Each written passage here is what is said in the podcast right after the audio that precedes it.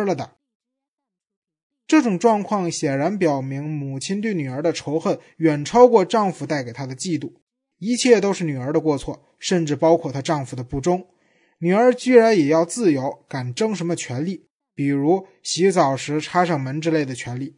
对母亲来说，这远比丈夫想占特蕾莎的便宜更不可接受。一个冬日，母亲赤身裸体在点着灯的房间里走来走去。特蕾莎怕对面楼里的人看见，跑过去拉上窗帘。然而，她却听见身后母亲在笑。第二天，母亲的几个朋友来看她，有一个邻居，一个商店的同事，一个本区的小学教师和另外两三个经常见面的女人。特蕾莎过来和他们待了一会儿。有一个女人的儿子也在一旁陪着，那是一个十六岁的男孩。母亲趁机谈起特蕾莎如何护着自己，生怕丢脸。他边说边笑，其他女人也哈哈大笑。接着，母亲又说：“特蕾莎连人要撒尿放屁的都不愿承认。”特蕾莎满脸通红，母亲依然不依不饶：“这有什么难为情的？”她说着，便给自己一个响亮的回答，一连放了几个响屁。女人们笑作一团。母亲还大声的擤鼻涕，一五一十的跟别人细讲她如何做爱。还给别人看他的假牙，他会用舌头异常灵巧的一抵，抵出假牙后，上颌往下一拉，包住下面的牙齿，咧着大嘴笑，那模样让人顿时浑身起鸡皮疙瘩。他的一举一动只不过是一种粗俗的表示，他要藉此抛却他的青春和美丽。当九个求爱者跪倒在他四周的时候，他曾那样小心翼翼地看护着自己的胴体。那时候，羞耻心是。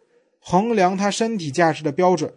如果说现在的他寡廉鲜耻，那的确是因为他已经彻头彻尾成了一个不知羞耻的人，仿佛要通过自己的厚颜无耻，以庄严的一笔勾销过去的生活，高声宣告他曾过于看重的青春和美貌实在是一钱不值。在我看来，特蕾莎好像是他母亲那个粗俗动作的延续。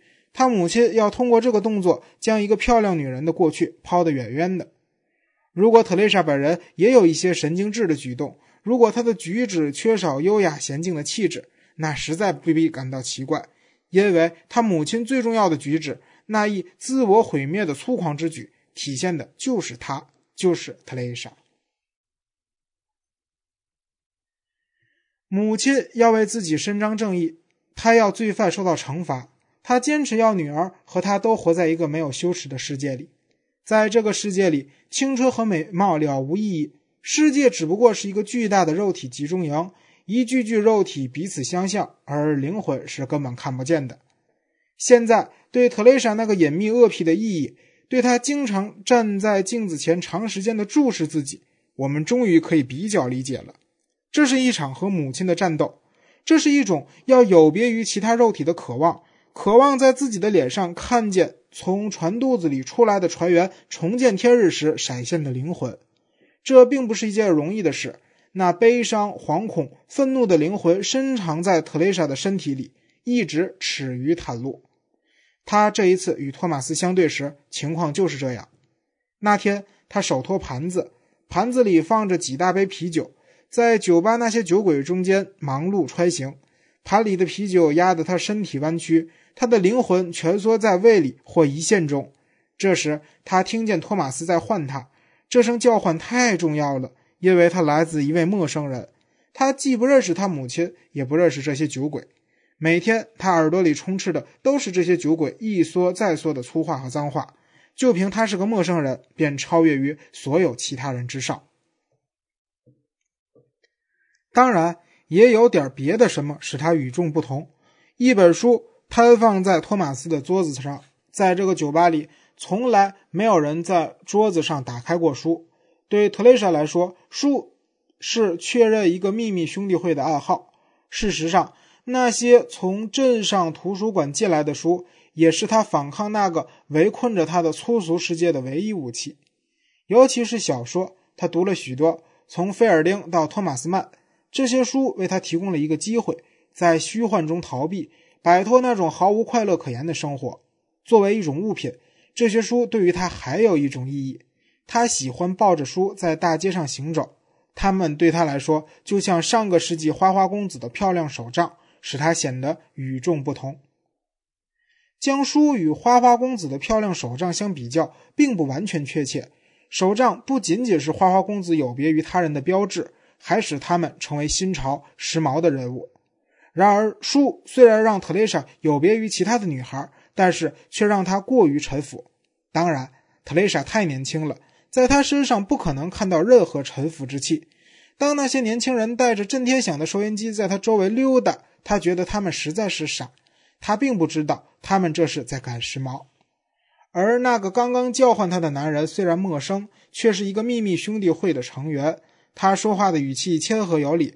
特蕾莎感觉她的灵魂从每一根血管、从每一根毛细血管和毛孔中飞冲到表面，要让托马斯看一看。从苏黎世回到布拉格。托马斯一想到他和特蕾莎的相遇是因为六次难以置信的偶然巧合，心里就不痛快。但是如果一件事取决于一系列的偶然，难道不正说明它非同寻常，而且意味深长？在我们看来，只有偶然的巧合才可以表达一种信息。凡是必然发生的事，凡是期盼得到、每日重复的事，都悄无声息；唯有偶然的巧合才会言说。人们试图从中读出某种含义，就像吉普赛人凭借玻璃杯底咖啡渣的形状来做出预言。托马斯出现在酒吧，这对特蕾莎来说绝对是偶然的征兆。他独自坐在桌旁，面前摊放着一本书。托马斯一抬眼看见了特蕾莎，微微一笑，说：“来一杯白兰地。”这时候，广播里正播放着音乐。特蕾莎到吧台拿了一瓶白兰地。伸手拧了拧开关，调大了收音机的音量。他听出是贝多芬的曲子。他是在布拉格的一个弦乐四重奏小乐队到这个小镇上巡回演出后才知道贝多芬的。那次，特蕾莎也去了音乐会。整个大厅空荡荡的，他在那里只遇到了药剂师和他的妻子。台上是乐队四重奏，台下是听众三人团。演奏师很友好，并没有因此取消音乐会。整个晚上为他们三个人演奏了贝多芬的最后三部四重奏曲。事后，药剂师邀请几位演奏师共进晚餐，也邀请了那个素未平生的女听众。从此，贝多芬对特蕾莎来说成了另一面的世界的形象，成了他所渴望的世界的形象。此刻，他正端着给托马斯的白兰地酒从吧台往回走，他边走。边努力想从这一偶然中悟出点什么，偏偏就在他准备给一个讨他喜欢的陌生男人白兰地的一刻，怎么会耳边传来了贝多芬的乐曲呢？偶然性往往具有这般魔力，而必然性则不然。为了这一份难以忘怀的爱情，偶然的巧合必须在最初的一刻便一起降临，如同小鸟一起飞落在阿西西的圣方济各的肩头。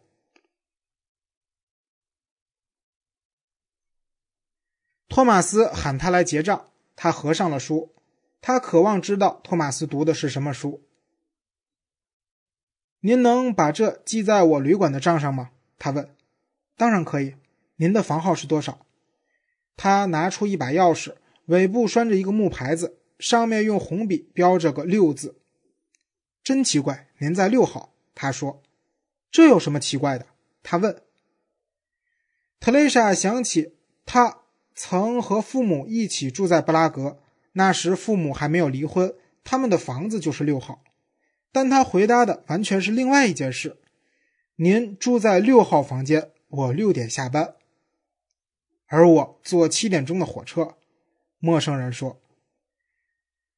特蕾莎不知道在说什么，把账单递给他签了字，然后送到旅馆前台。他下班的时候，他已经离开那张桌子走了。他是否领会他含蓄的暗示？走出饭店的时候，他有点心烦意乱。对面，在这个脏乱的小镇中心地带，有一个小公园，那里死气沉沉，花木稀少。可对于特蕾莎，却一直是个美丽岛。一块草坪，四棵白杨，几条长凳，还有一棵垂柳和几丛连翘。托马斯坐在一条黄色的长凳上。从那儿可以看见酒吧的正门。前一天，特蕾莎就坐在这条凳子上，肩头还放着一本书。于是，特蕾莎明白了，这个陌生人命中注定要出现在她的生命里。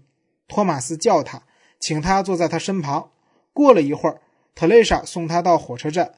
分手时刻，他递给特蕾莎一张名片，上面写着他的电话号码。如果您偶然有一天来布拉格，家常读书制作，感谢您的收听。